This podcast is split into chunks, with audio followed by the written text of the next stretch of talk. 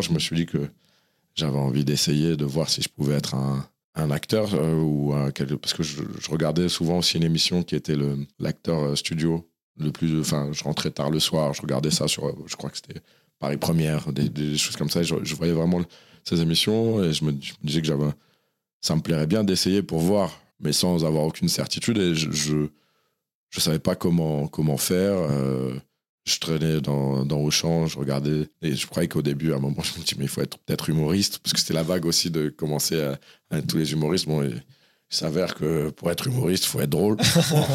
et ça m'a vite perdu.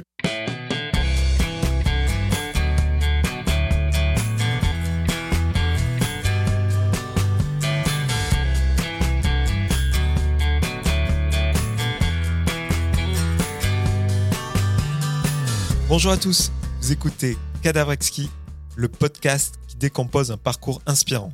Pour ce nouvel épisode, je reçois un acteur remarqué dans le film Bac Nord et la série Hippocrate. Il nous parle aujourd'hui du film Goutte d'or, un thriller urbain réalisé par Clément Cogitor, qui a notamment été présenté à la 61e semaine de la critique du Festival de Cannes. J'ai le plaisir d'accueillir Karim Leclou.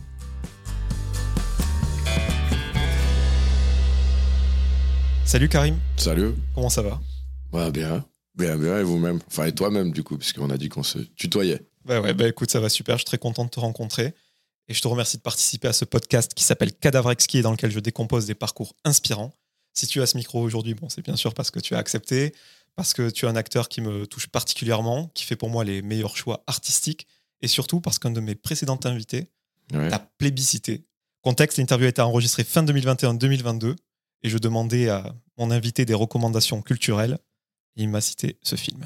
Et euh, un dernier film dont j'ai eu la chance, qui est en ce moment en salle, dans lequel euh, un ami très proche, Karim Leclou, euh, joue dedans, c'est Un Monde. Ah, j'adore cet acteur.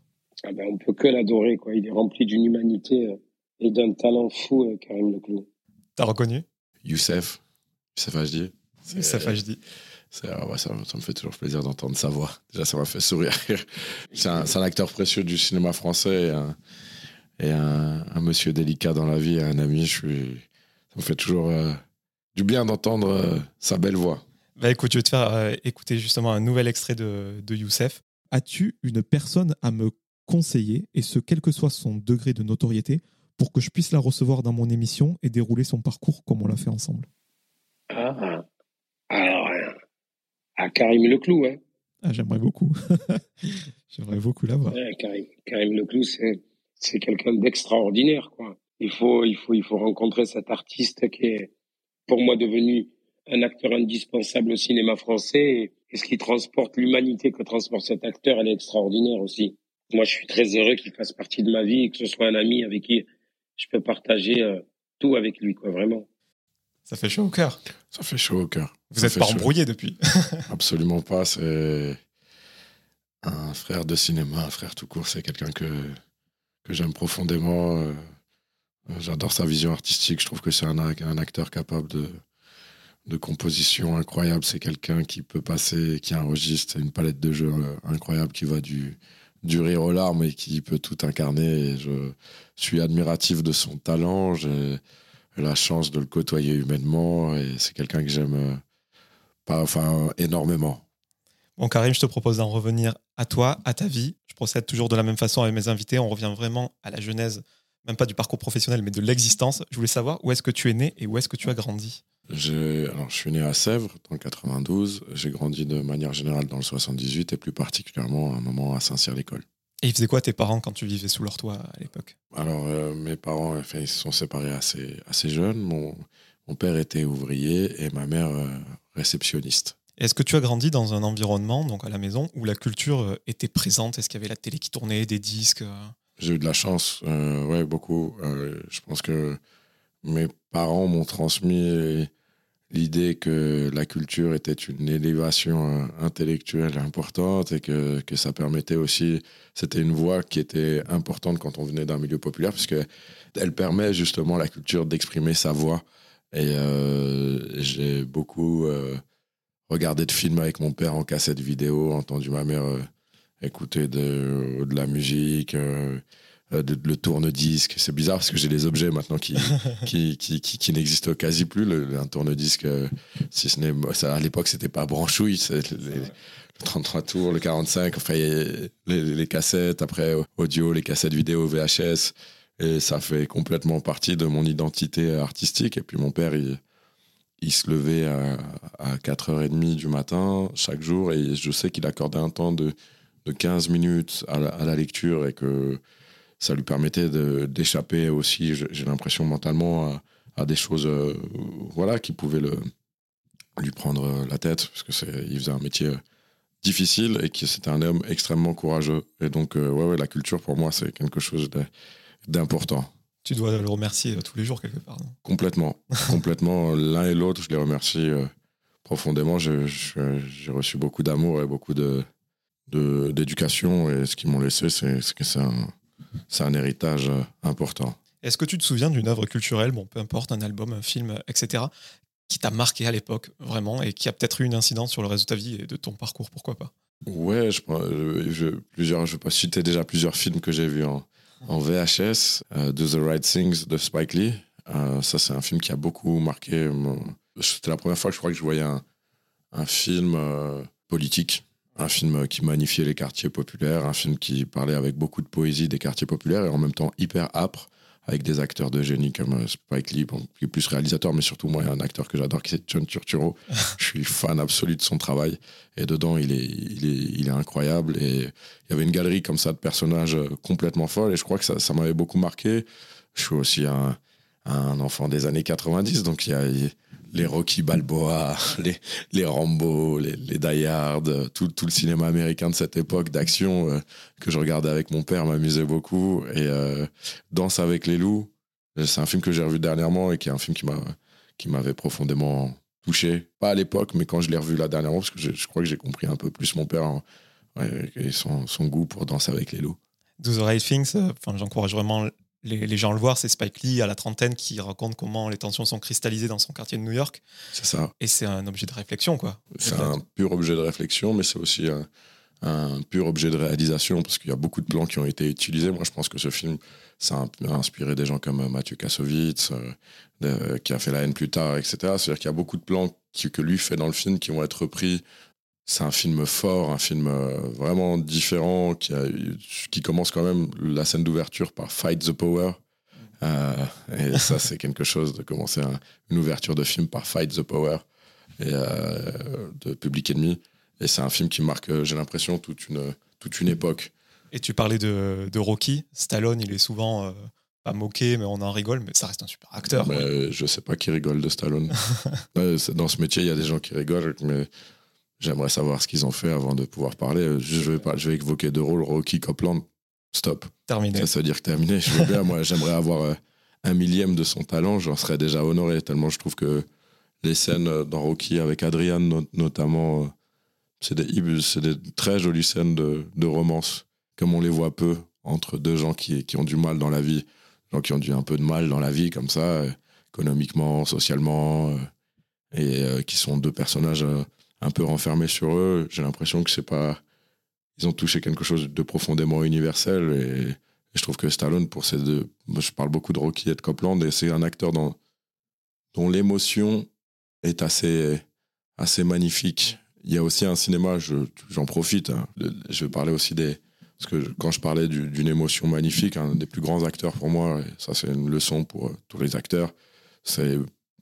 Pour moi, il y a des acteurs populaires comme ça qu'on ne peut pas dont on peut pas se moquer, sinon il faudrait avoir au, moins le dixième du talent. Bourville, Bourville par exemple, c'est un acteur dont l'émotion, bah, il lui arrive quelque chose dans un film, on est triste pour lui, pourtant il pleure pas.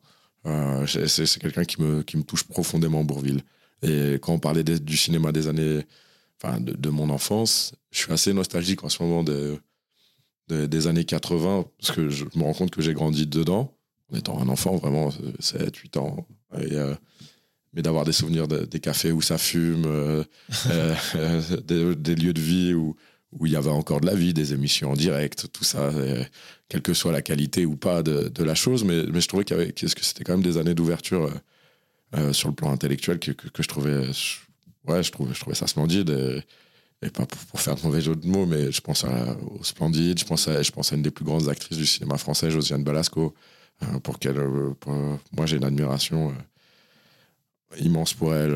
voilà, je trouve qu'il y avait des acteurs comme ça, Jacques Villeray, Michel Serrault, voilà, Gérard Depardieu qui était heureusement toujours là, Jean Rochefort, plein de grands, grands acteurs du cinéma français. Et ces acteurs, moi, me, me touchaient beaucoup parce que c'est une sensation étrange parce que je ne les connais pas, mais celle d'une le sentiment d'une connexion à la vie française qui me, qui me touchait dans leur rôle, dans leur interprétation et dans leur incarnation de, de, comment ils se, se comportaient à l'écran. Et j'ai toujours eu l'impression euh, que ces acteurs-là avaient une connexion euh, à la vie française très importante. J'étais très touché. Dernièrement, j'ai vu un, un, reportage sur Gabin. Bon, là, c'est encore une génération largement au-dessus et que j'ai pas connu, mais euh, Ventura, Gabin, je trouve que c'est des, des gens ouais, qui, qui, qui j'ai l'impression qu'ils regardaient la, et qui s'intéressaient à la société euh, qui les entoure et non pas qui étaient dans une sorte de, de cocon élitiste euh, à la Et c'était le cinéma euh, populaire d'avant et maintenant dans le cinéma populaire d'aujourd'hui on ne se reconnaît pas forcément, il faut les taper dans le film d'auteur.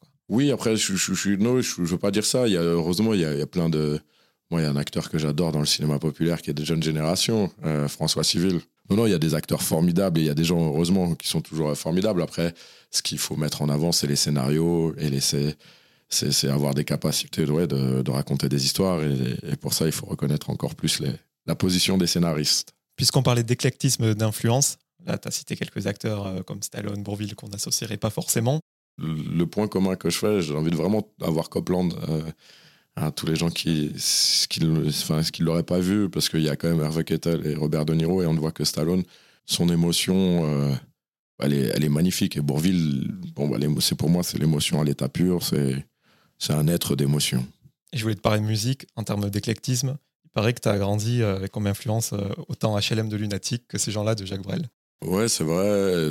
Même Jean Ferrat, Gainsbourg, euh, DJ Cut Killer, Cut Killer Show, DJ à l'ancienne, de la funk. J'ai eu de la chance, Pink Floyd, d'avoir déjà des parents qui écoutaient de la musique. Donc Pink Floyd, Hendrix, Gainsbourg, Ferrat. C'est des gens que j'entendais, des gens que j'ai appris à apprécier plus tard. Je me rappelle que quand j'étais tout jeune, Gainsbourg, je, me disais qu'est-ce qu'il raconte, je comprends rien, c'est nul. Et aujourd'hui, c'est un, artiste que, j'aime beaucoup écouter de, de, temps à autre. Et, voilà, j'en ferai la même chose. Je, me disais, tiens, c'est un vieux monsieur sur, sur une pochette d'un album. Ah, il y a le téléphone qui sonne, attendez, en direct. Oui. Allô? Euh, je, vais lui laisser un message, vous pouvez me le dire. Attendez, il arrive. Bon, on souhaite parler à Samuel. Parce que là, on est dans le bureau de Marie Kézanne. Alors, on a, on a décroché, pardon.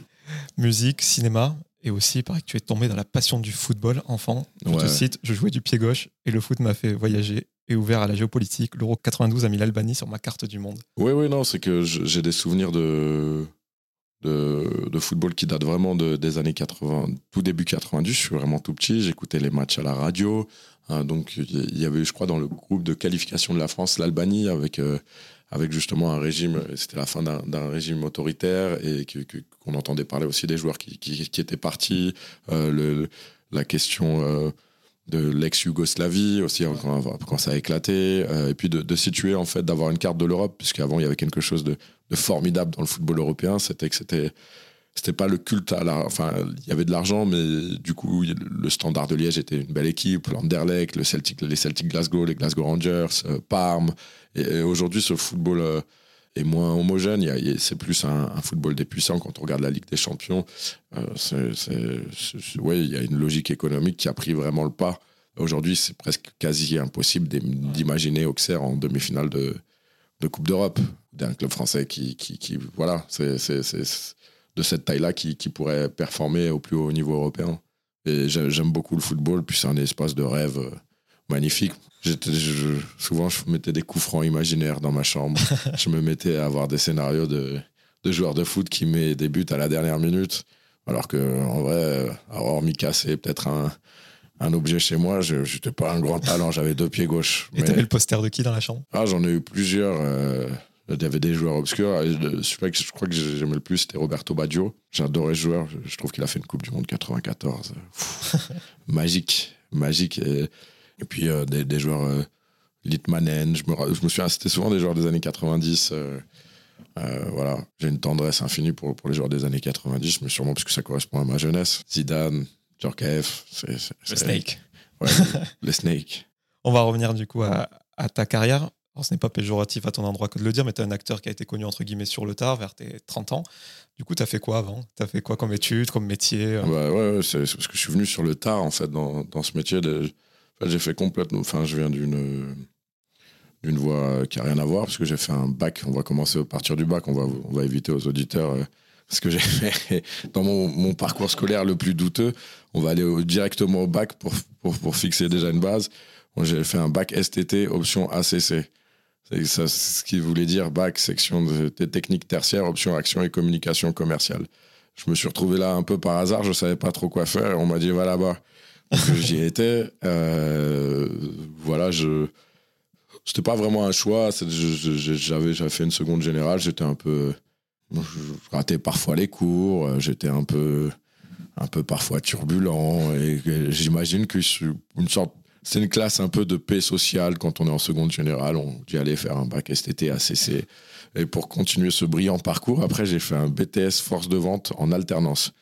Le BTS force de vente, comme le dit bien l'énoncé, parce que l'énoncé a, changé depuis. Euh, ils, appellent ça, je crois, relation commerciale. Ils se sont peut-être rendus compte que force de vente, il y avait quelque chose d'assez péjoratif dans, la vente forcée. Euh, en tout cas, dans, du coup, je travaillais en agence commerciale à France Télécom en alternance et je, faisais, je vendais des, des, portables à l'époque, les T28S. Ericsson. Eh ben, point commun avec Youssef Hajidi qui m'a dit ça dans le podcast. Ah bah, je savais pas qu'il a. on se l'est même pas dit. Bah voilà, c'était euh, des bons moments. Et puis j'ai quand même vécu une entreprise euh, qui, qui changeait beaucoup. Euh, c'est-à-dire qu'il passait de la fonction publique à une entreprise privée. Et moi, j'y ai vraiment assisté alors que j'étais en alternance. Et j'ai vu aussi les dégâts que ça pouvait faire sur les individus. Ceux qui parce qu'il y avait quand même beaucoup de fonctionnaires qui avaient la notion de fonction publique, et dans, le bon sens quand je le dis, parce qu'elle est souvent attaquée, mais on se rend compte aujourd'hui, que ce soit les hôpitaux ou toutes les, tous les corps de métier liés à la fonction publique, qu'il y a le manque d'investissement, ça, ça, et le, fait d'avoir complètement euh, bah, arrêté presque toute cette fonction publique, ça, ça, crée des, dysfonctionnements importants dans la société. Il y avait vraiment des gens justement qui, qui avaient une relation euh, qui n'était pas de, de l'ordre d'un client, mais euh, qui était de l'ordre de, rendre service. Voilà. Et, j'ai vraiment vu l'entreprise se transformer et, euh, certains euh, être dans des parcours, du coup, chez France Télécom un peu douloureux. Je crois que ça m'a beaucoup marqué dans, déjà dans, en, enfin, dans, mon idée et que j'ai eu beaucoup de chance de me rendre compte que j'ai eu beaucoup de chance de, grandir en France, de, bénéficier bah, bah, bah, de, de l'école accessible, de pouvoir avoir bah, de, pouvoir arriver déjà jusqu'au BTS force de vente. Euh, et après, j'ai fait une licence euh, pro en ressources humaines parce que je voulais changer. Je ne me reconnaissais pas dans l'idée de vendre absolument les choses à, des gens, surtout parce qu'il y avait des choses qui n'étaient pas de l'ordre de leurs besoins. Je me rappelle, on vendait euh, des fois ce qu'on appelait les MobiCarts, parce qu'il n'y avait pas les ah, forfaits illimités. Ouais, ouais, et quand quelqu'un venait pour une MobiCart, on avait des, des managers qui disaient alors vous lui vendez l'abonnement pour Internet, le toutes les options de ligne fixe. Il y avait des gens qui n'en avaient pas le besoin. Donc, moi, quand, quelqu'un n'en avait pas le besoin, j'évitais de lui vendre. Et donc, euh, du coup, j'ai changé de voie. Je suis allé faire une licence pro en ressources humaines. Et la ressource humaine, je voyais ça de façon un peu naïve. Euh, j'étais même naïf sur la question, puisque je me disais que la ressource humaine, c'était principalement l'emploi, le recrutement. Et or, il y avait toute une technicité qui m'échappait énormément dans, le, dans la ressource humaine. J'ai eu quand même ce, ce diplôme-là. Puis après, je voulais être. Euh, enfin, je voulais gagner ma vie et, prendre euh, mon indépendance. Donc, je, je travaillais à, droite, à gauche euh, dans des sociétés souvent d'intérim qui m'envoyaient travailler pour des petites missions d'intérim assez marrantes puisque je faisais du télémarketing qu'à un moment je vendais. Donc, j'avais soit des textes. En fait, généralement, je faisais des missions de 2-3 mois parce qu'après, je craquais. Et je me faisais souvent virer parce que je disais des répliques de films. Euh, par exemple, quelqu'un m'appelait, euh, je me rappelle, à un moment, je faisais des ouvertures de lignes téléphoniques euh, pour un, opérateur. quelqu'un m'appelait, je lui disais des répliques de Scarface. voilà, oui, oui, bonjour, point de vente numéro 232. Et quand il y a quelqu'un qui te dit essaye de gueuler ta gueule au fond du bip, c'est le calibre qu'il te faut, avec un accent bien évidemment qui, qui est un accent cubain euh, dégueulasse, qui est pas, qui, parce que c'était pas du tout l'accent cubain. et voilà, c'était, il y avait quelque chose comme ça, et je me rappelle vraiment d'avoir travaillé d'être dans une période où je me cherchais, où je savais pas. Et je continuais à aller au cinéma beaucoup. Euh, notamment, je me rappelle, il y avait un, je travaillais à 50 ans en Yvelines ou dans, en Ile-de-France et j'allais souvent soit au Cyrano, à Versailles, soit à l'UGC euh, euh, à 50 ans en Yvelines. Et je, je, regardais des films et des films et des films et c'était un, un, espace d'évasion mentale pour moi hyper euh, appréciable. Et, du coup, j'ai essayé de, de profiter de, de cet espace au maximum. Et puis à un moment, je me suis dit que j'avais envie d'essayer de voir si je pouvais être un, un acteur euh, ou un, parce que je, regardais souvent aussi une émission qui était l'acteur euh, studio le plus enfin je rentrais tard le soir je regardais ça sur je crois que c'était Paris Première des, choses comme ça je, voyais vraiment ces émissions et je me, disais que j'avais ça me plairait bien d'essayer pour voir mais sans avoir aucune certitude et je je, savais pas comment comment faire euh, je traînais dans, dans Auchan, je regardais, et je croyais qu'au début, à un moment, je me dis, mais il faut être peut-être humoriste, parce que c'était la vague aussi de commencer à, être tous les humoristes. Bon, il s'avère que pour être humoriste, il faut être drôle. et ça m'a vite perdu. Et en plus, euh, je regardais des cassettes, euh, des DVD de Devos, des choses comme ça, des, des, magiciens, donc euh, de Raymond Devos. Et je me suis dit, oula, non, c'est vraiment compliqué. Et puis à un moment, il y avait une fameuse émission, je crois, sur Canal+, le cours Florent, et moi je connaissais absolument rien. Je me suis dit, bah tiens, je vais aller au cours Florent. Et j'ai fait des cours, euh, des cours, un stage d'entrée, puis j'ai fait des cours du soir, tout en continuant à travailler de, dans, des plein de petits boulots. Euh. et puis, euh, ces cours du soir, j'ai rencontré une prof qui, à un moment, parce que j'étais pas la première année pas du tout sérieux, puis à un moment, j'ai rencontré une prof qui m'a qui s'appelle Hélène Marty, à qui je dois beaucoup, parce qu'elle m'a m'a dit, faut, tu sais, c'est à la fois très sérieux, et puis à la fois ça ne l'est pas, il faut prendre du plaisir. Et je crois qu'à partir de là, ça a débloqué un truc, parce que je n'étais pas, forcément bon, voire plutôt médiocre, voire mauvais euh, en cours, euh, voire nul, pour être tout à fait honnête, euh, même vis-à-vis du répertoire, etc. Et puis tout d'un coup, j'ai commencé à prendre du plaisir.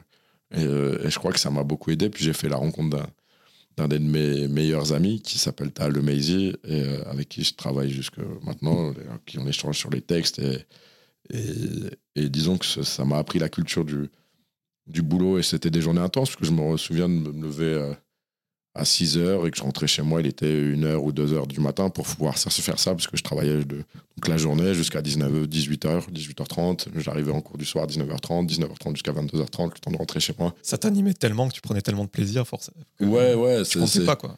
Oui, oui, enfin, je comptais, je comptais chèques que je leur faisais à la fin du mois quand même, hein.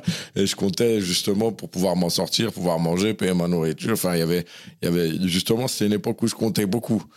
et, sur l'investissement. Mais, mais, sur l'investissement, en tout cas, j'avais deux vies, une que je trouvais passionnante, les cours, et la vie du télémarketing, où je ne savais plus ce que je vendais, à qui je parlais. À un moment, je me suis même mis à vendre des revues et je me rappelle d'un des arguments les plus ridicules de télémarketing que j'ai jamais entendu de ma vie. Ils nous faisait travailler pour, parce qu'il y avait plein de revues, donc on avait une revue et puis on, en appelait les, abonnés pour qu'ils se réabonnent.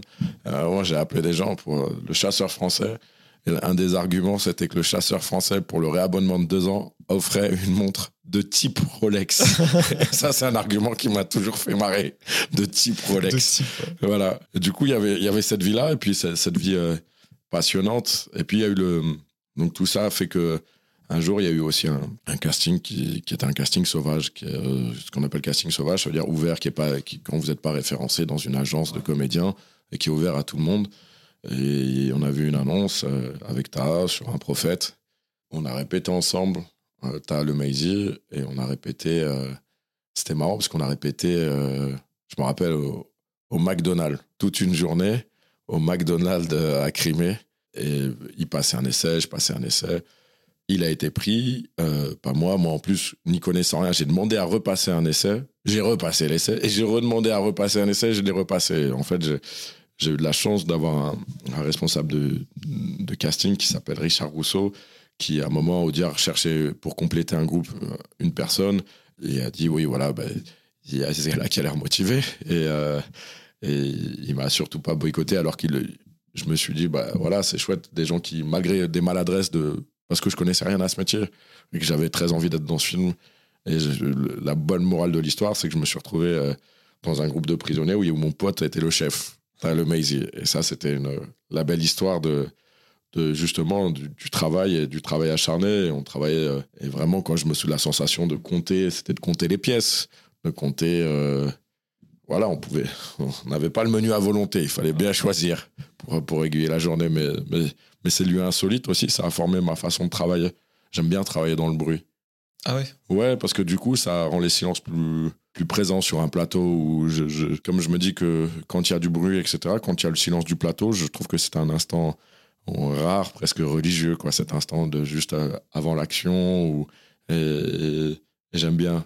J'aime bien, j'aime bien ça. Un prophète, c'est un film euh, dont ont émergé euh, plusieurs acteurs super talentueux. Je suis d'accord. T'as senti une énergie particulière sur ce Ouais, ouais, complètement. Bah déjà, moi j'avais un tout petit rôle et euh, j'étais fasciné parce que Jacques Audiard, il mettait en, en scène vraiment toute la, la figuration, les silhouettes, les petits rôles, et puis il demandait à ses acteurs principaux de rentrer dedans, dans le mouvement. Et ça, c'est quelque chose déjà qui me plaisait beaucoup à observer. Euh, Il y a eu des acteurs, bah forcément un des acteurs les plus précieux du cinéma français. Il y en, enfin, il y en a deux pour moi qui sont, qui sont magiques dans le film, qui sont de la jeune génération, que sont euh, enfin, Taraim et Reda Kateb. Je trouve que c'est des, des, drôles d'acteurs. Et il y avait plein d'acteurs euh, euh, très forts, euh, vraiment très très forts de- dans, dans le film qui, qui, qui ont émergé. Euh, Slimane Dazi, Hicham Yacoubi, euh, Adel Bencherif, euh, Tal Meizi, Farid Larbi, Mohamed Maktoumi. Il y avait vraiment beaucoup d'acteurs qu'on ne connaissait pas qui ont, qui ont représenté après, j'ai l'impression, au cours des différentes années, là, de ces dix années qui, sont, qui ont précédé le, le prophète, des, des- choses importantes. Je vais faire un nouveau parallèle avec euh, Youssef Hd. Lui, c'est un acteur qui a maintenant quand même une carrière assez solide. Et il continue de faire des courts-métrages en parallèle de ses longs-métrages, notamment avec l'école courtrage mais etc. Et on sait que les courts-métrages, d'habitude, c'est quelque chose pour commencer, pour se faire la main. Et toi, je crois qu'il y a un court-métrage qui t'a rendu assez service celui de Marie-Monge. Ouais, exactement. Euh, un, film qui s'appelle Marseille la nuit, un moyen métrage, euh, dans lequel j'ai joué avec un ami à moi qui s'appelle euh, Sharif Ounougan, euh, lui aussi qui a, été un acteur important dans mon parcours parce que j'ai compris le sentiment de, de liberté en le voyant jouer et avec les mots et du coup j'ai- beaucoup aimé jouer avec lui c'est quelqu'un qui m'a qui m'a marqué puis Marie Monge c'est devenu euh, c'est euh, des rares euh, J'aime beaucoup les réalisateurs et réalisatrices et, elle, c'est devenu une amie. Ça veut dire que on a, on a beaucoup travaillé euh, avec Sharif 3-4 mois, euh, comme ça, un peu dehors, à se faire les scènes de, de, ce moyen métrage et à se mettre à rêver. Le film a connu une belle destinée après, plus tard. Il m'a permis d'avoir des petites friandises, euh, de- des prix d'interprétation.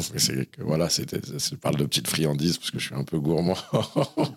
c'est, toujours des choses, surtout quand on, on commence, euh, qui sont des encouragements qui, font du bien parce qu'on est sûr de rien, on sait même, on vivote et, et on sait pas.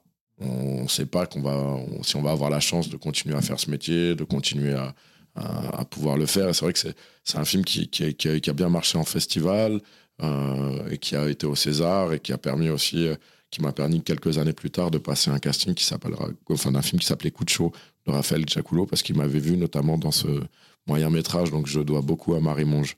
En fait, dans ce métier, vous devez beaucoup aux autres. Ça, c'est quelque C'est la chose. rencontre, plus le- la petite Oui, les metteurs en scène, les réalisateurs, les réalisatrices que vous apprenez dans les rôles. euh, parce que c'est quand même un métier assez fabuleux. C'est le seul métier, enfin un des rares métiers où il n'y a pas d'âge pour apprendre et on apprend tout le temps. Parce qu'on a la chance de faire plein, on a de plein de vies entre les mains qui sont jamais les mêmes et du coup vous apprenez des, choses spécifiques au métier que vous, vous incarnez. Vous apprenez des choses sur une époque quand vous jouez dans différentes époques. Vous apprenez des choses. euh, en fait, c'est un métier de curiosité. Et je crois que j'ai beaucoup de chance et je me sens privilégié dans la société française de faire un métier qui, qui, est une passion et donc le temps passe vite. Quand le temps passe vite et, qui, je me rappelle que le temps ne- n'est pas le même quand j'avais un boulot que je liais à de l'alimentaire ou à de la pénibilité du travail, le télémarketing.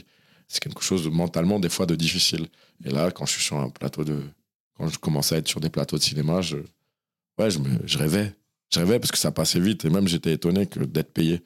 C'est c'est C'est génial. une récréation, ouais. Oui, non, mais parce que je me dis. Et puis quand vous mettez un petit temps d'arrêt sur image, si vous regardez un petit peu, euh, des fois vous êtes là sur un plateau, moi ça m'arrive souvent sur moi je regarde tout le monde et je me dis mais c'est c'est très enfantin en fait, tout ce qu'on est en train de faire, c'est à la fois très sérieux mais c'est à la fois très enfantin. On est en train de jouer. et jouer des choses. Bon, ta filmographie, je pense beaucoup, beaucoup de gens la connaissent maintenant. Il y a eu chaud, le film de Romain Gavras où tu joues quand même le fils d'Isabelle Adjani. Ouais, ça c'était chouette. Romain Gavras, c'est un talent à part du, cinéma français. Fait des choses que les autres ne voient pas. Tu as assisté à un prélèvement d'organes sur Réparer les vivants, tu as tourné à Taïwan bah, dans, pour la France. C'est ça. Même euh, le Gavras, puisqu'on en parlait, juste euh, le, sujet, j'adorais ce film, le désir de normalité dans un monde qui n'est pas normal en soi. C'est ça, c'est exactement ça. et je disais que tu choisissais tes rôles, je trouve, avec beaucoup d'intelligence. C'est quoi qui te décide? C'est le propos vraiment, pour faire le parallèle avec Spike Lee, ce qu'on disait, c'est l'objet de réflexion, c'est le. Pas tout le temps, ça peut être.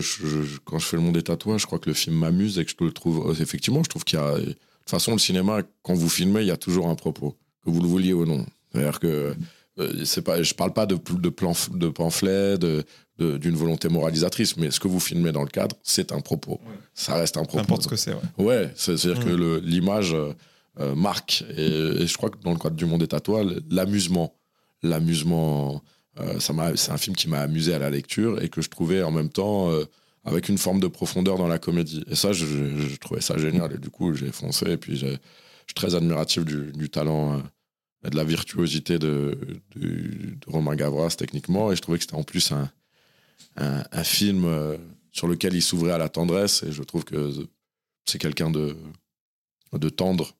Et je le dis sans vanne parce que du coup. On pourrait penser le contraire. On pourrait penser. Enfin, moi, je le pense pas. J'ai tourné aussi avec lui. Et je dis pas qu'il il n'a pas que des, aspects tendres euh, dans la vie, bien évidemment, tout le monde est contrasté, mais je trouve que c'est quelqu'un de tendre, voilà, et de quelqu'un de, mélancolique, nostalgique. Il y a quelque chose qui me, qui me touchait chez lui quand, quand on a fait ce film. On va faire un gap dans le temps. J'aimerais te parler pendant 8 heures, mais on est là pour parler d'un film aussi. C'est Goutte d'or. Ouais. Je vais le résumer brièvement pour les gens euh, qui vont Tu veux de l'eau? Allez, s'il te plaît. On boit en direct, mais c'est de l'eau, donc ça va. Donc c'est un film qui sort le 1er mars prochain. Tu incarnes Ramsès, 35 ans, qui tient un cabinet de voyance à la Goutte d'Or à Paris. Habile manipulateur et un peu poète sur les bords, il a mis sur pied un solide commerce de la consolation, on va en parler. L'arrivée d'enfants venus des rues de Tanger, aussi dangereux qu'insaisissables, vient perturber l'équilibre de son commerce et de tout le quartier. Jusqu'au jour où Ramsès va avoir une réelle vision. Déjà, euh, ton personnage, Ramsès, quelqu'un qui est difficile à juger, c'est un voyant 2.0 qui se sert des réseaux sociaux euh, pour soulager la peine des gens. Donc, sur le plan de la morale, c'est pas terrible, mais le fait est que concrètement, il soulage la douleur des gens, ne serait-ce que temporairement. Qu'est-ce qui t'a plu dans, le choix de ce rôle?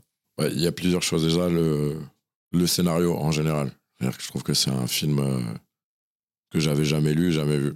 Donc, déjà, euh, et que je trouvais que c'était un, un ovni puissant du, cinéma français, parce que je trouvais qu'à la fois, euh, c'est un, personnage qui, en plus, est dans le réel qui travaille lui de manière très concrète et qui fait plutôt bien son travail. Moi, je l'ai pas du tout abordé sur la, sur justement le. Effectivement, il y a une forme de malhonnêteté à utiliser les réseaux sociaux pour raconter la vie des gens, mais en même temps, il, ne fait que de raconter que ce que eux-mêmes racontent d'eux-mêmes. Et ça, ça posait la question de l'identité numérique. Ça, j'aimais bien, parce qu'aujourd'hui. Euh, on laisse plein de commentaires euh, sur Google, sur, et quand on va être tous morts, ben, on y aura plein de commentaires de, de, nous, de, des réseaux sociaux, et je me demande ce que ça devient même quand nous on n'est plus là, comment ça va continuer à exister ou pas. Déjà, j'aimais beaucoup justement ce, ce 2.0, cet homme qui, qui, a une faille affective et qui comble par l'argent et qui veut surtout pas marcher dans les traces de son père, qui lui a un vrai don. Euh, et qui, dont il a, il a peur de, du côté irrationnel de son père et de tomber dedans et il va, il va être rattrapé par le don. Et je trouvais ça intéressant comme, comme objet scénaristique. J'avais jamais lu un polar mystique urbain de cette puissance et puis qui regarde le Paris actuel, le Paris des travaux, le Paris. Si, si Tom Cruise évoluait réellement dans Paris, je peux vous assurer que pour faire le, le tour du périph, il mettrait pas une minute comme dans certaines scènes. Hein. ça irait beaucoup plus. ce serait un très très long, long métrage. Ce serait une série d'ailleurs, le temps qu'il arrive. Non mais c'est pour, pour plaisanter un petit peu, mais j'aimais beaucoup de montrer ce Paris-là un Paris vivant, un Paris qui bouge, un quartier iconique, euh, parce que c'est vraiment la Goutte d'Or, Barbès, c'est un quartier très iconique de Paris. Et l'idée même de montrer euh, euh, ce, Paris qui rejette un peu les classes populaires, ce Paris qui est pas tendre avec les, les, enfants, puisqu'on parle beaucoup de mineurs isolés étrangers, on ne dit pas assez souvent que ce sont des enfants. Et je trouve que c'est quelque chose qui rentrait dans le champ lexical un peu trop facilement. Et, j'aimais bien justement tout, tout, tout, toute cette complexité sans jamais porter un regard jugeant, moralisateur parce que je trouve qu'aussi il aborde leur violence. Ces, groupes d'enfants qui avaient eu, euh, je crois que ça a été pendant 3-4 ans euh, dans, le quartier de la Goutte d'Or. Du coup, il, il, il en fait pas des anges, mais en même temps, il montre aussi, il accède, il fait quelque chose que des fois l'actualité ou les médias n'ont pas le temps de faire puisqu'on est dans l'immédiateté et que l'art du cinéma, des fois, c'est de dézoomer. On accède à leur humanité et à leur parcours de vie. Et je trouvais que ce, portrait très complexe de cette rencontre entre lui et ses enfants, ses enfants qui vont être un propre révélateur de sa propre humanité, puisque euh, c'est grâce finalement à ses enfants que lui accède à sa part d'enfance et qui, rétablit le lien avec son père. Je trouvais tout ça assez formidable et, puis c'était magnifié par euh, un, talent unique du cinéma français. Moi, j'en ai vu comme ça, des, j'ai eu la chance d'en voir quelques-uns. Des fois, quand je pense à Jacques Audiard, quand je pense à Romain Gavras ou, Clément Cogitor, c'est des cinémas qui n'ont rien à voir, mais qui, qui, qui, qui, ont quand même, pour moi, l'idée. Euh, je trouve que c'est des créateurs de cinéma. Voilà. Je trouve qu'ils réinventent des choses, qu'ils tentent des choses, euh, qui font pas les l'énième film euh, qui a été fait. Et je, je, je suis fasciné par euh, le travail de Clément Cogitor. J'ai été très touché par son objet scénaristique. Moi, ce qui m'a plu beaucoup, c'est déjà euh, ton personnage, celui du, du médium. Parce que déjà, ça n'a pas été souvent fait au cinéma. Et si on cherche des références à plutôt du côté des États-Unis, alors soit c'est quelque chose de complètement exotique, euh, marabout, chaman, euh, ou, c'est quelqu'un de, possédé. vous, vous avez inventé vraiment votre médium. Ouais, on a, on a, ce qui était bien, parce que c'est un, un, réalisateur très ouvert. Donc en fait, on a, on a discuté autour de l'écriture une fois que qu'il m'avait choisi, parce que j'ai passé un casting, un deuxième, un troisième, puis il m'a appelé six mois après. On me dirait, et moi je me souvenais plus, si ce n'est de son scénario et que j'adorais, mais je n'avais pas d'espérance de, faire ce rôle. Quand il m'a dit que ça, marchait, j'étais comme un dingue. Et après, on s'est mis à travailler, lui et moi, autour pour créer ce personnage. C'est-à-dire que le personnage, à la base, il était décrit comme un, prince du quartier, charmeur, euh, charmant, limite à, évoluer dans les premières versions en, costard cravate. Sauf qu'on s'est dit ça va pas du tout marcher si ça doit affronter le réel parce qu'on voulait partir quand même d'une base du réel que ce personnage puisse marcher, qu'il travaille différemment des autres. Donc on s'est dit d'abord on va on va on va pas être sur un quelqu'un qui ne marcherait pas dans la culture française, un pasteur américain complètement fou euh, qui serait là à faire un numéro, ça ne, marche, pas dans la culture française. Et ni dans, un portrait exotisant ou d'un portrait presque de celui de son père, euh, justement plus mystique. On voulait presque un personnage qui très rationnel, qui semble ne rien vendre, jean, basket, qui arrive, qui dit je ne vends rien, et du coup euh, qui, pose sa voix, qui, qui euh, est bien informé par les réseaux sociaux de la vie des gens. Mais, mais, mais voilà, tout ça, on l'a construit vraiment ensemble pour, pour, trouver un personnage qui, qui puisse fonctionner dans ce quartier et surtout qui, qui puisse euh, éclipser toute la concurrence des autres voyants par, par, par, cette approche justement très, très maligne. Lui qui prétend ne rien délivrer se met à, poser sa voix de façon très étrange, de l'étrangeté il crée presque une fausse image charismatique et presque une image christique des fois à des moments. Mais tout ça, c'était vraiment, on a beaucoup répété pour trouver cette voie-là dans les consultations et pour euh, trouver ce, faux charisme, entre guillemets. Justement, ces consultations, il y a, les silences, il y a, le ton, le jeu de regard, il est fait un psychologue, il faut quelque part manipuler. Bref, c'est presque quelque chose de l'ordre de l'impalpable. Est-ce que c'était difficile pour toi en tant que, comédien? Bah, C'était génial. On a vraiment beaucoup, beaucoup, beaucoup travaillé en répétition pour le créer. Euh, avec euh, la, sa directrice aussi de casting, Tatiana Vial, qui était coach aussi avec les enfants. On a beaucoup travaillé ensemble pour euh, justement travailler une façon de bouger très, très spécifique, quelqu'un qui pose sa voix, qui puisse jouer avec ses regards. Et à un moment, cet ailleurs, cet impalpable, il devient très amusant à jouer. C'est finalement, il se met en scène comme un acteur qui épouse un rôle quand il fait ça. Et je trouvais, je trouvais que ce soit moi ou Clément, il quelque chose soit de l'ordre de la mise en scène, soit pour un acteur d'incarner un, personnage, puisqu'on le voit, ce qui est très intéressant sur ce personnage, c'est que dès qu'il est dehors, c'est un personnage faillible, c'est pas du tout un personnage assuré ou charismatique, puisque d'ailleurs, euh, ceux qui vont rompre son équilibre et, son économie, c'est des enfants qui, dès qu'ils le voient, euh, lui essayent de crier, de sortir sa grosse voix, il se prend une claque et, il lui remettent les idées au clair. Et, ça, ça, je trouvais ça hyper marrant aussi que ce, côté charismatique soit tout de suite effacé par une, par claque voilà, d'un enfant. Et c'était justement de construire ces deux identités, ce personnage faillible, ce personnage qui a un rapport à l'argent presque maladif, parce qu'on comprend qu'il s'est construit euh, contre euh, l'image de son père. Et comme ses enfants sûrement se sont construits, en tout cas, d'un modèle contre leurs parents. Et c'est d'ailleurs là où ils vont se retrouver. Et je trouvais que à la fois la faille affective, à la fois toute cette dimension euh, craintive de, de, dehors, parce qu'un personnage qui fait beaucoup d'argent, à un moment, quand il a beaucoup d'argent liquide chez lui, il n'est pas tranquille. euh, et, tout ça, c'était, ça a été abordé dans le film. Et c'est, vrai qu'on l'a vraiment construit avec euh, Clément sur, sur deux, deux façons. Les consultations collectives et individuelles et ce personnage de dehors. Et à un moment, il va être rattrapé par le don Et il y avait un truc extrêmement intéressant aussi dans le, don ou la, la vision, et puis il va être pris dans un engrenage et dans un, dans un pari euh, très fiévreux. Et le fait d'enchaîner les nuits, à un moment, ça décale le jeu. Et ça fait accéder à une part d'animalité euh, assez intéressante. Justement, tu disais que Clément euh, Cogitor, le réalisateur, il fait du cinéma que l'on n'a pas l'habitude de voir, parce qu'en fait, le pacte que le film conclut avec le spectateur quand on va voir le film, donc on croit ce que l'on voit, jusqu'au moment où Ramsès a cette vision. Et là, euh, le film, il devient complètement imprévisible, euh, complètement sinueux. On ne sait pas ce qui nous attend au, prochain plan. Ça, ça doit être euh, jouissif aussi. Ouais, c'est jouissif. Et je trouve que c'est encore un des, arts du cinéma, c'est de pouvoir surprendre. De ne pas être exactement là où on, attend le film, de, de, pouvoir surprendre le spectateur, de pouvoir, de pouvoir se laisser surprendre nous aussi en tant qu'acteurs quand on joue des sentiments. et je trouvais que l'efficacité euh, parfois narrative, elle peut être au détriment justement de la surprise. Et là, j'aimais beaucoup, moi, que le, film parte dans cet ailleurs. On, pense au départ qu'on va être euh, juste dans ce, avec ce personnage, dans des consultations, dans, dans, son arnaque, dans comment il fait pour lui se euh, mener à bien sa vie. Et puis tout va se dérégler parce que ses enfants vont faire effraction dans, dans, sa propre vie. Et, du coup, il, lui va accéder à une vision presque cauchemardesque et il, va se demander s'il est entre le rêve ou la réalité, et ça va être quelque chose de, de puissant. Là où le film nous surprend aussi, c'est qu'on se demande qui va être l'antagoniste de Ramsès dans le film. Donc au début, on pense que ça va être les autres voyants euh, qui tiennent des business similaires dans le quartier. Puis finalement, ce sont ces enfants, les, euh, le grand inconsolable, qui vont voir le consolateur. Et euh, quelque part, des choses, comme tu l'as dit, ils sont créés une identité par rapport à, leur famille, mais aussi les enfants permettent à Ramsès de retrouver une part d'une humanité qu'il avait perdue et il se complète comme il se, il se déchire. Quoi. je trouve ça super intéressant. Moi aussi. Moi aussi, je, je, je, je trouvais que c'est une très bonne analyse du film.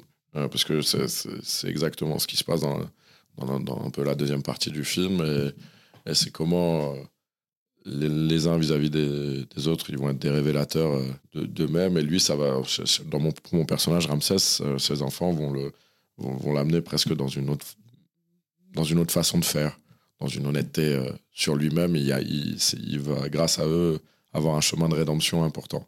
Et qui sont ces enfants? Parce qu'ils jouent super bien quand ils attaquent Ramsès dans son appartement. on, se, sent littéralement mal. Euh, c'est des, enfants qui. Il y, en a un qui. Euh, bah, je vais citer leurs prénoms Jawad, Ayoub, Shakib, Adam. Je regarde Elias, Djibril. Voilà, ça c'est tout le groupe au complet. Complet. C'est des enfants il y en a un qui, vient, qui, a, grandi au Maroc, mais sinon, c'est tous des, des, enfants qui viennent euh, des quatre coins de l'île de France. Et ce qui était super beau à voir, c'est que c'est, c'est surtout pas des natures. Enfin, je veux dire, il y en a un, c'est un, un petit mannequin dans la vie. L'autre, euh, c'est, un premier de la classe. Enfin, il y a, l'autre, il est, il y a un, je crois, un vice-champion du monde ou champion du monde junior de, de kickboxing. Enfin, c'est des gens très, très équilibrés pas du tout. Euh, pas du tout dans, dans, dans, la notion de nature. Ils ont fait un travail que je trouvais assez formidable, qu'on voit peu. D'habitude, on utilise les ados au cinéma souvent pour euh, jouer des ados. Et eux ont fait un travail d'incarnation assez fantastique. Euh, ils, ont beaucoup travaillé en répétition. Euh, on a beaucoup travaillé ensemble. ils, sont, ils ont eu un travail avec la costumière, la maquilleuse, parce que la maquilleuse a fait un grand relier, qui a fait un, grand, grand, grand, grand travail. Rameau qui a fait un très grand travail dessus. Et en fait, on a tous été les garants des uns des autres sur le plateau de, nos personnages. Et, vraiment, j'ai une admiration pour leur travail parce que c'est une vraie proposition d'incarnation qu'ils qui, ont faite. Alors que dans la vie, ils sont, sont pleinement adorables et pas du tout euh, euh, de, de, cette nature euh, violente. Ou, et je, je, je, je, mesure mes mots quand, quand je parle d'incarnation, c'est que vraiment, c'est très loin de leur nature.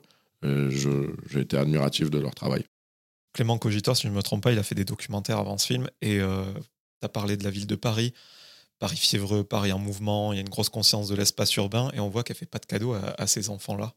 Oui, tout à fait. Justement, c'est ce que j'aime dans le film, c'est que on les aborde la première fois quand on les rencontre, on se dit c'est des, garnements terribles euh, qui, qui, effectivement euh, sont très violents et puis tout d'un coup on se rend compte par le film que ça reste des enfants. Il y a une scène où mon personnage va prétendre qu'un des, des, des enfants est possédé, et tout d'un coup, ils ont peur et redeviennent complètement des, enfants, et puis on accède à leur histoire, à leur part d'humanité, et comment eux se, protègent eux aussi d'une société des adultes euh, qui est complètement pas tendre.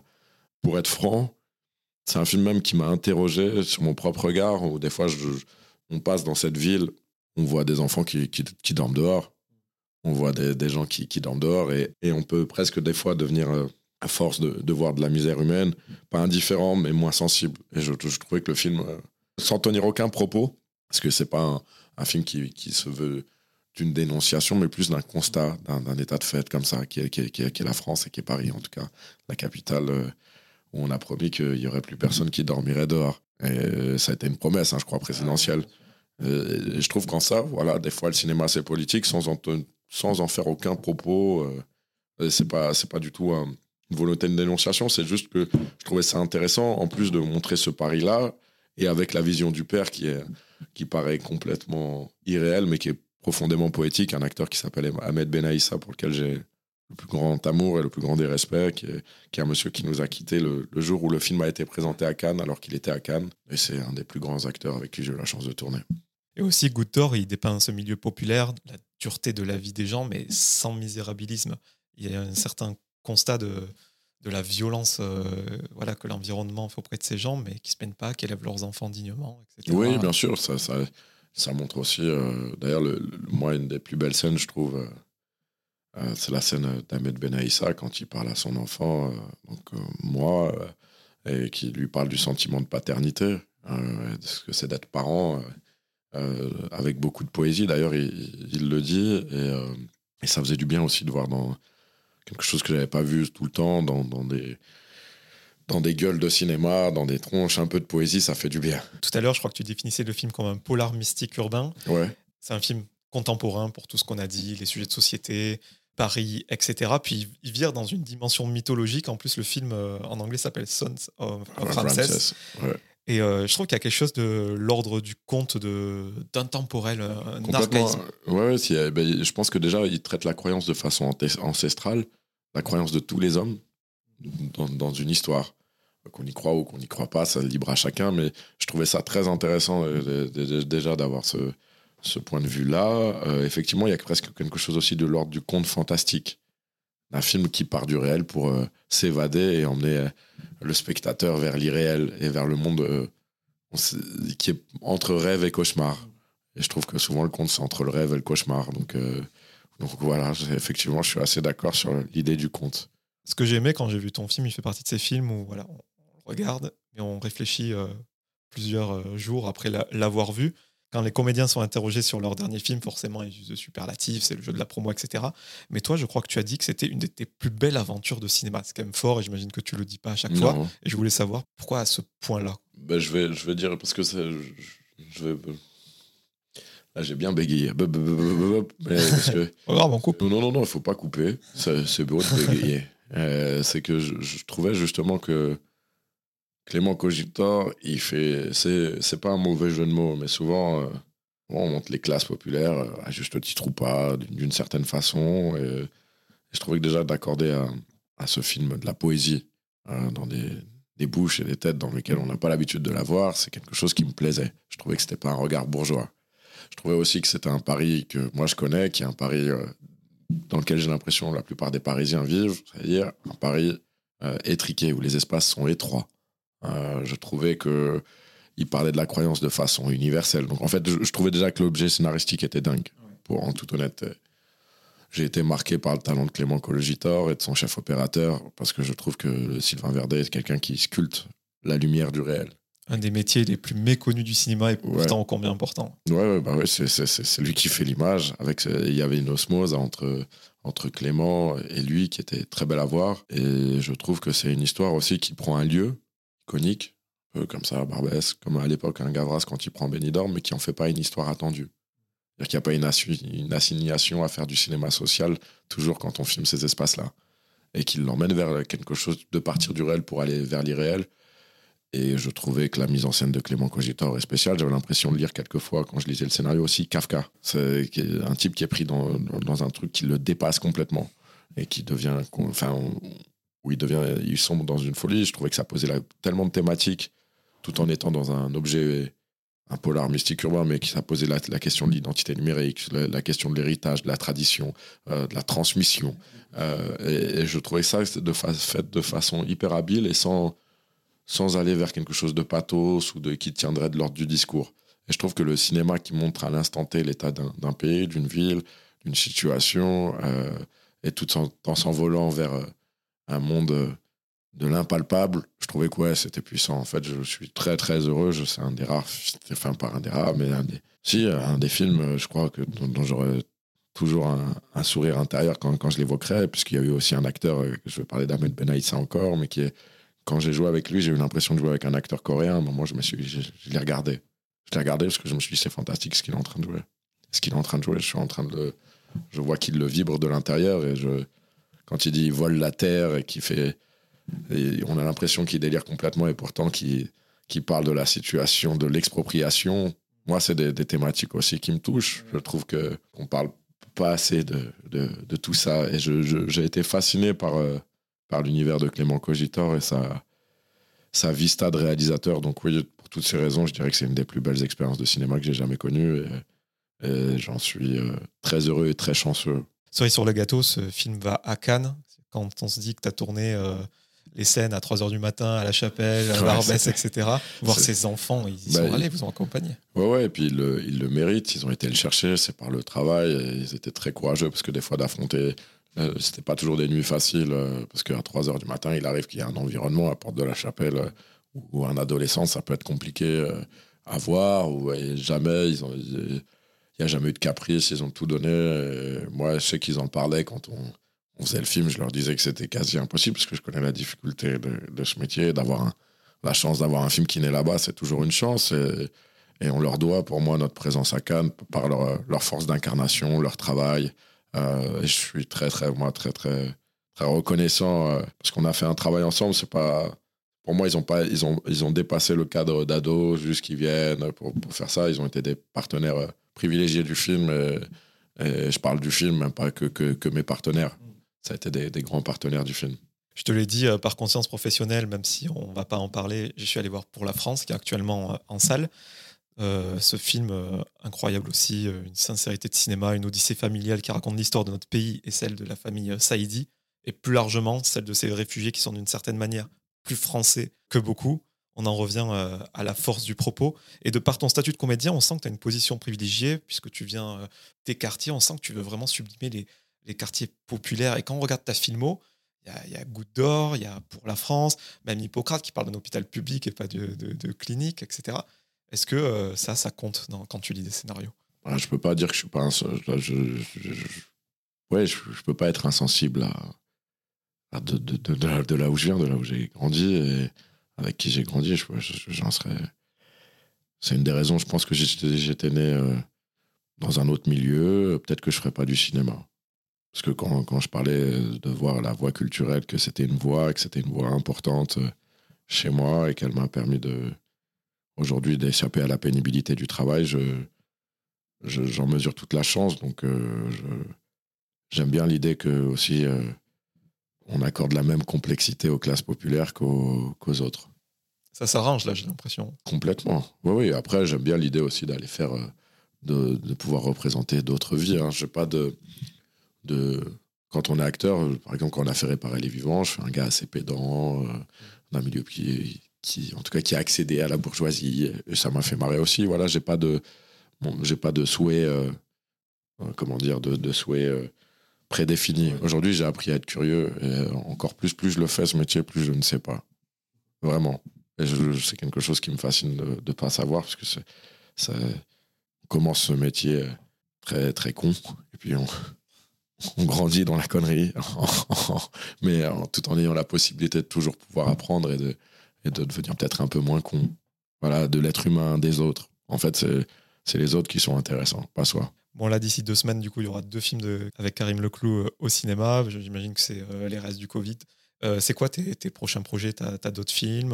Hippocrate, saison 3 Oui, normalement, on, devrait faire une saison 3 d'Hippocrate. J'en suis ravi. Je suis ravi de retrouver mes collègues de travail et, Thomas Liti, que, j'aime beaucoup, pour lequel j'ai une grande affection. Donc, je, suis très heureux de, de, de, les retrouver. Et, et puis d'autres projets qui ne sont pas encore qui sont pas totalement là, donc, donc dont on va pas parler, mais surtout je vais reparler parce que c'est le temps de la sortie de Goutte d'Or et que, que j'invite le, bah, le, maximum de, gens à, le voir, non pas pour, pour moi ou un désir narcissique d'acteur, mais juste parce que je trouve que c'est des objets de cinéma précieux et qu'il faut et que ce genre de réalisateur, c'est un talent trop, trop spécial, celui de, de Clément Cogitor, et qui mérite d'être vu. Il bosse sur un autre film, là? Oh, il fait plein de choses, Clément Cogitor. Il fait des opéras, des vidéos. Je, je, je n'arrive plus à su- suivre ses projets. Je crois que la dernière fois qu'il m'a parlé de ses projets, il était en 2026. Moi, je, je, lui ai dit, pardon, je suis en 2023. C'est le Marvel Universe. ouais, il est dans le futur. Il est un peu, il est un peu dans le futur. Karim, pour euh, conclure cet entretien, je vais te poser euh, quelques petites questions en rafale. D'accord. Peut-être un petit peu plus légères. Euh, tu m'as parlé de François Civil tout à l'heure. Ouais. Et euh, je me souviens que pendant les promos euh, pour Bac Nord, dans le film dans lequel tu as joué avec Gilles Lelouch et, et François Civil, il disait que tu faisais le pitre à partir d'une certaine heure. Ça veut dire quoi? Ah bah ça, il faudrait lui poser la question. Vous savez, il y a des heures où, où elles deviennent plus légères que d'autres. Il y a des, des heures où, malgré son poids, quand je parle de poids, je parle de kilos, où on se retrouve un peu plus léger. Voilà, bah ça devait être... On, on a sûrement, je pense, été dans le, le jus d'ananas à Marseille. Voilà. Ça- en tout cas, ça avait la couleur du jus d'ananas. C'est tout ce que je peux vous dire. En tout cas, allez voir Bac Nord si vous ne l'avez pas vu. euh, la qualité d'un film populaire avec euh, celle du cinéma d'auteur. euh, Non, c'est gentil. incroyable. Je voulais savoir si tu avais une peur irrationnelle. Ouais, peut-être aujourd- aujourd'hui pour, pour mon enfant. On parlait de Lunatique tout à l'heure. Et donc, Ouais. pour la France, forcément, euh, j'ai Mafia qu'un frère en, en tête. Ouais. T'écoutes quoi en ce moment? Ah, bonne question. Euh, en ce moment, voilà, j'ai, je, je sais pas, dernièrement, j'écoutais un titre sur Maradona. Ouais, qui disait olé, olé, olé, olé, Diego, Diego. Voilà, un truc comme ça. Euh, C'est le dernier truc que j'ai écouté très dernièrement, qui n'est pas, qui pas du tout récent, et qui est un hommage à Maradona. J'aime bien ce. Parce qu'il le chante, il y a un passage sur Kutsuri qu'il qu'il le chante lui-même et qu'on m'avait demandé pour un- une émission de promotion de, donner un titre. Et tout d'un coup, je je tombé sur ça. Et je me suis souvenu que quand je l'avais vu, c'était un passage qui me marquait. Puisqu'on parlait de foot, tu supportes le PSG Enfin, supportes quelle équipe Oh, j'aime le football. J'aime le football. Après, le, le- le football, c'est très intime chez moi. C'est très, très intime. bah, Un ou deux joueurs qui te font vibrer en ce moment. Joueurs qui me font vibrer. Euh... Kylian Mbappé, quand même, parce que c'est fou. C'est- vraiment fou. C'est-à-dire que ça dépasse largement le cadre du, du PSG ou de l'OM. Et puis, un, je citais un autre joueur. Comme ça, ça répondra aussi à ta question précédente. Ce sera un indice. Ronaldinho. Donc voilà, si tu fais le lien des deux clubs, Oui, tu- bien on sûr. peut- on peut Je pense que les gens ont compris. Et Ronaldinho, parce que je. Ouais, J'en donne un troisième. hein. Puis je peux pas m'arrêter Zidane et Maradona. Et après, je m'arrête. Voilà, c'est trop de gourmandise. Puis j'aime le football anglais. Puis j'aime le football de manière générale. J'aime le football. Je trouve que c'est comme acteur, c'est des trucs de gamin. En fait, ça renvoie à l'enfance. Non, mais ça renvoie vraiment à l'enfance, en vrai. Tu me parles de joueurs là, qui sont très, quand même très beaux à jouer. Est-ce que les footballeurs, par exemple, allemands, tout ça, ça, ça te plaît aussi Oui, Thomas Hassler, quand j'étais mais- petit. Mais là, tu me cites un gars qui ne joue pas comme les, Ouais, footballeurs ok, allemands. ouais, mais, mais oui, oui, en, fait, j'aime la diversité dans le football et tout ce qu'elle peut proposer. Et le football allemand, c'est un grand football quand même de- à l'échelle mondiale. Il faut, faut arrêter de déconner. Donc, euh, puis il y a des identités tellement différentes dans le football allemand. Moi, je suis plus proche de- du, du Borussia Dortmund que du Bayern Munich. Mais alors que j'ai un grand respect pour ce grand club qui est le Bayern. Mais le Bayern, euh, compliqué quand même. c'est un club qui fait souvent du mal en Coupe d'Europe. Voilà. Réponse très bientôt. c'est taquin. Alors, je te pose la question quelle équipe tu supportes? Moi, moi, je suis un peu un footix. Oui, non, non, tu veux, prononce-toi pour tes auditeurs. On attend tous Ah, la bah, réponse. j'habite à- bah, nous, on vient d'une région euh, qui a un no man's land de football, savoir euh, Carcassonne. Ah, bah, j'y étais, il y a un super festival. Pardon, bah, on revient sur le cinéma, le festival du film politique. Euh, j'y étais, euh, j'y étais là. Bah, c'est, je crois que c'est leur quatrième édition et ils sont vraiment au top, top, top, top, top, top. Euh, je voulais savoir si tu avais une routine matinale incontournable. Ouais, j'aime bien le café. Ah, ma journée, sans- elle commence avec mon café, j'en ai deux. Si, si- le café, ça c'est obligatoire. Et puis il y en a une deuxième, c'est. J'aime bien voir mon fils. Alors, la question que j'ai posée à Youssef en début d'entretien, si tu pouvais me recommander une personne. Zachary inviter. Chasserio. Donc, de Hippocrate. de Hippocrate, qui est un super acteur, qui est un jeune acteur de 26 ans avec qui moi j'ai joué dans Les Géants, que j'adore et que j'aime. Qui est un super sub- sublime acteur qui, qui va avoir, euh, je l'espère, une très longue carrière. C'est c'est quelqu'un qui est à la hauteur de, des personnages qu'il défend. c'est un être humain merveilleux, cohérent et que j'aime beaucoup, beaucoup, beaucoup, beaucoup, beaucoup. Il faut vraiment le recevoir, Zachary Charcerio. Et la dernière question, on a déroulé ton parcours forcément euh, brièvement parce qu'il est super riche. Est-ce qu'à l'instant T, professionnellement, vraiment, tu es heureux dans le métier? Je, suis euh, heureux de, faire un film, enfin d'avoir eu la chance de faire un film que j'aime et que, que j'aimerais toujours. Donc ouais, je, suis heureux d'avoir rencontré Clément Cogitor et, euh, sur ce film. Et puis, voilà, oui, j'ai la chance de faire quelque chose qui, tant que j'ai la chance de faire ce métier, je, je parlerai de bonheur important. Super, bah, merci Karim. merci à toi.